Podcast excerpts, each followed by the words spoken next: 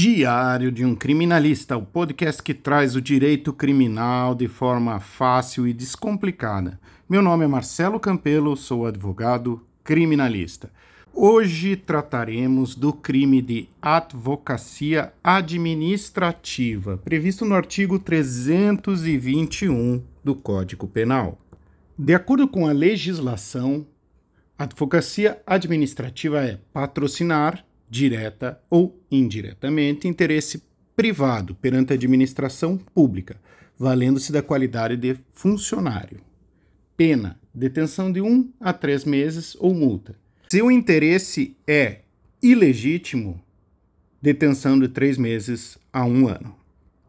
Em outras palavras, trata-se de um crime cometido por servidor público que utiliza sua posição para favorecer interesses privados em detrimento do interesse público. Este tipo de conduta é considerado ilegal e antiética, uma vez que o servidor público deve sempre agir em prol do interesse coletivo e da legalidade. Segundo Nucci, o grande jurista da área criminal, é uma conduta de funcionário público que patrocina direta ou indiretamente interesse privado perante a administração pública, valendo-se da qualidade de funcionário, infringindo-se os deveres funcionais.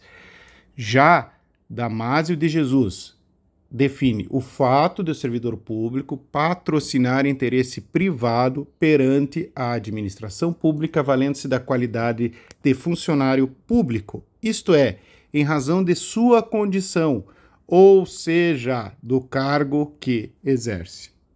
No Brasil, podemos falar de três exemplos que ocorreram. Primeiro, o caso das cartas marcadas. Em 2017, a Polícia Federal deflagrou a operação que investigou um esquema de corrupção envolvendo servidores públicos do Instituto Nacional de Previdência Social.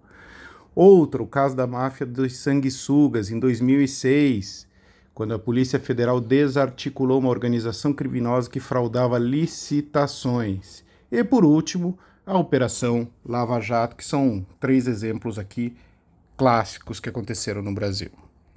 A jurisprudência de hoje trata de uma situação que ocorreu no interior de São Paulo, quando pescadores que sobrevivem da pesca, não, não vivem da pesca comercial, realizaram uma pesca de alguns peixes que estavam na época do defeso, ou seja, não poderiam ser pescados. Como a quantidade foi pequena e não afetou a fauna, o tribunal aplicou o princípio da insignificância, deixando de aplicar a pena nesses pescadores. Se você gostou do conteúdo, compartilhe.